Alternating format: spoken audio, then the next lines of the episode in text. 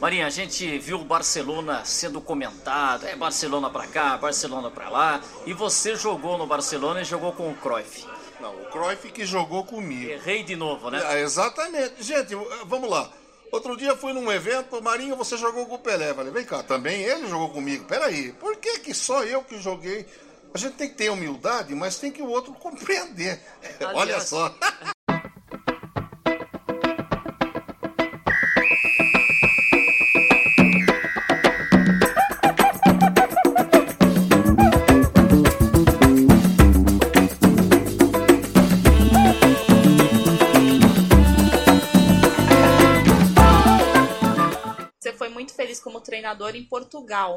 Inclusive, você foi uma das pessoas que revelou o Luiz Figo.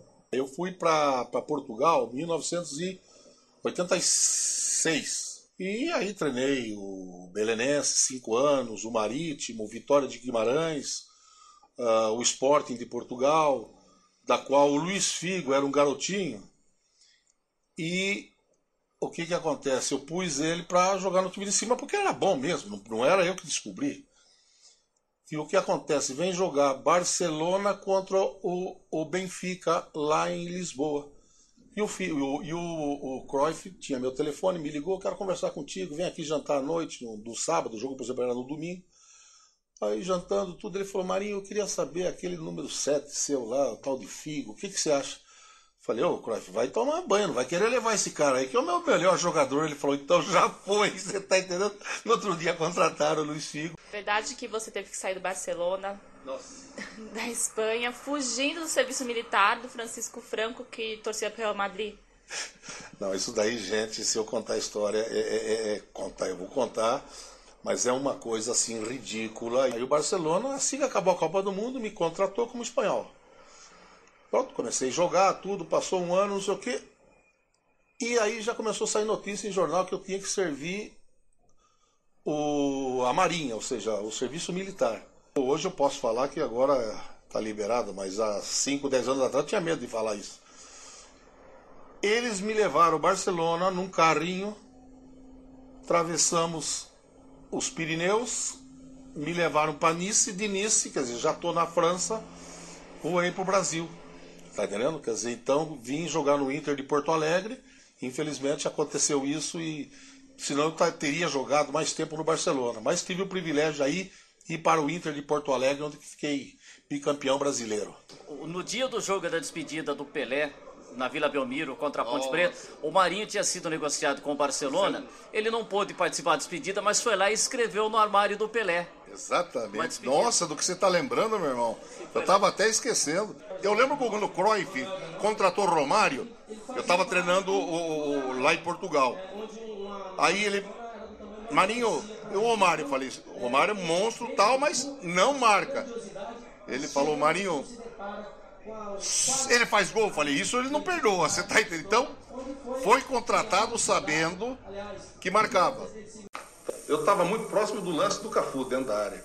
Aquilo não é penalti, aquilo é agressão, você está entendendo? Aquilo é capoeira. Mas pronto, não adianta nada, eu já tomei uma suspensão de 300 mil, quer dizer, eu vou ficar, você está entendendo? Então, pessoas que confundem dicionário com Bíblia, você está entendendo? Então não tem jeito. Não adianta eu vir aqui, ficar educado, ser simpático, não adianta. Você está entendendo? Nós temos que admitir os nossos erros e as pessoas que erram também admitir os seus.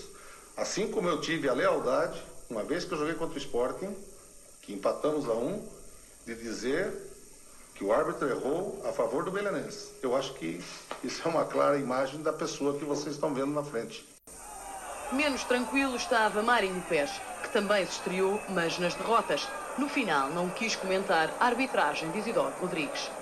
É, não adianta eu ficar me lamentando, eu nem tenho esse hábito, eu fico na hora me contorcendo, eu internamente, para falar isso você não faz a ideia do que eu estou me contorcendo, ainda mais com os problemas urinários que eu tenho, imagina como é que eu estou, você está entendendo? Mas pronto, você tem que ser uma pessoa desportista. Você não pode chegar aqui e chutar o balde. Opa, não, não é. Aí lá no São Bento, eu passei no teste, aquelas coisas todas, tá 15 anos, 16 anos? 15, 16 anos. Mas sem a ambição, porque a minha família não tinha essa ambição que eu fosse jogador, naquela época não tinha isso. Queria que eu praticasse esporte. Meu pai era médico. Meu pai era médico e obrigava sim que eu estudasse. Ele queria que fosse médico, sair, sair jogador, entendeu? Eu comecei a jogar no São Bento em 65. Você está entendendo? Aqui foi na época da, da preliminar. Existia a obrigatoriedade de que cada time, quando jogasse, fizesse a preliminar com os jogadores que não fossem jogar e os suplentes, os aspirantes.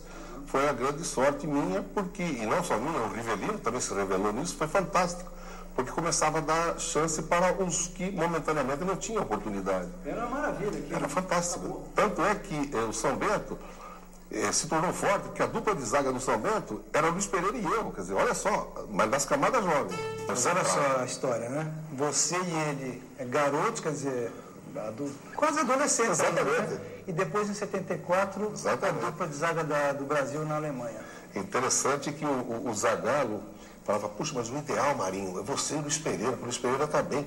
Mas vocês, ô, Zagallo, nós jogamos junto no São Bento, no Juvenis. Não acredito. Então a dupla é vocês.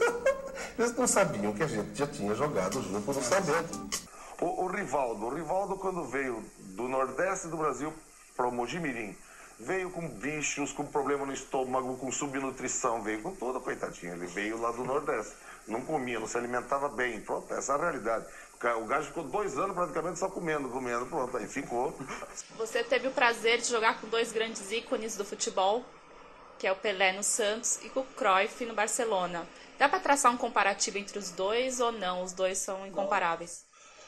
Bom, dá, dá, dá mesmo porque o próprio Cruyff falava, Marinho, no seu país vocês têm 12 meses, ou seja, o ano inteiro de sol. Por isso que todo mundo fica brincando na rua, petecando a bola, põe a bola na cabeça e tudo.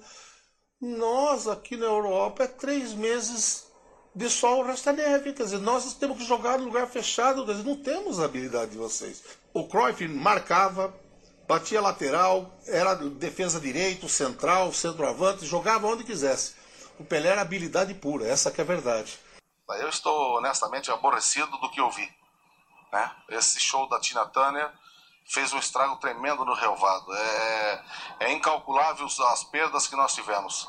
Por mais boa vontade é, que nós tenhamos, honestamente eu fiquei decepcionado de ver o estado em que está o relvado. Aliás, o estado em que ficou o, o terreno de jogo. O relvado não tem é, numa boa parte do, do, do campo. O público que vai ao estádio, ele não vou dizer que todos querem espetáculo, eles querem que seu time ganhe, mas querem ver, já que se não ganhar, porque você não vai ganhar todos os jogos, nem o Porto, nem o Benfica, nem o Sport, o público quer que seu time dê perspectiva de que está jogando bem, que se não ganhar esse jogo, ganha o próximo. Então, você procura mentalizá-los de que tem que se jogar futebol, ou seja, não é só chutões, não é só ficar lá atrás defendendo. E eu procuro passar essa imagem para os, os meus atletas. Estava conversando com o nosso garoto, estagiário, Fábio, que tem quantos anos? 20? 22. 22 anos. Pô, mas esse Marinho, é, esse cara jogou, hein? Porque olha só, Marinho Luiz Pereira, Marinho e Figueroa. Não, eles que jogaram comigo. Figueiredo e Marinho.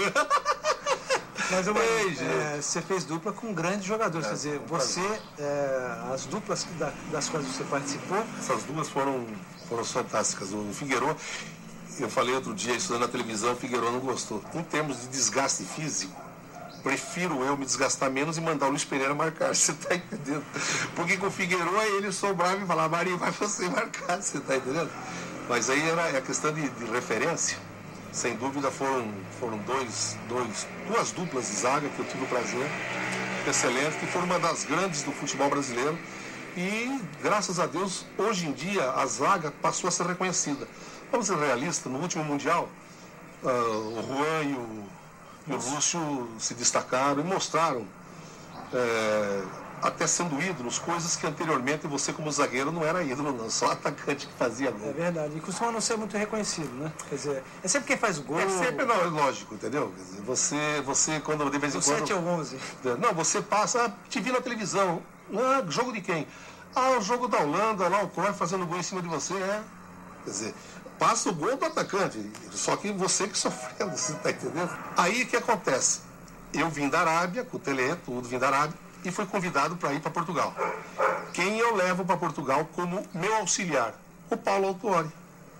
Graças a Deus, onde ele está, e ele é sempre grato, é referente, é uma pessoa idônea e que nós temos um vínculo muito grande. Paulo Autuori e eu fomos para o Vitória de Guimarães, Que era um time mediano. que era um time mediano, ficou em terceiro lugar e foi nas competições europeias. Nós fomos até a meia final.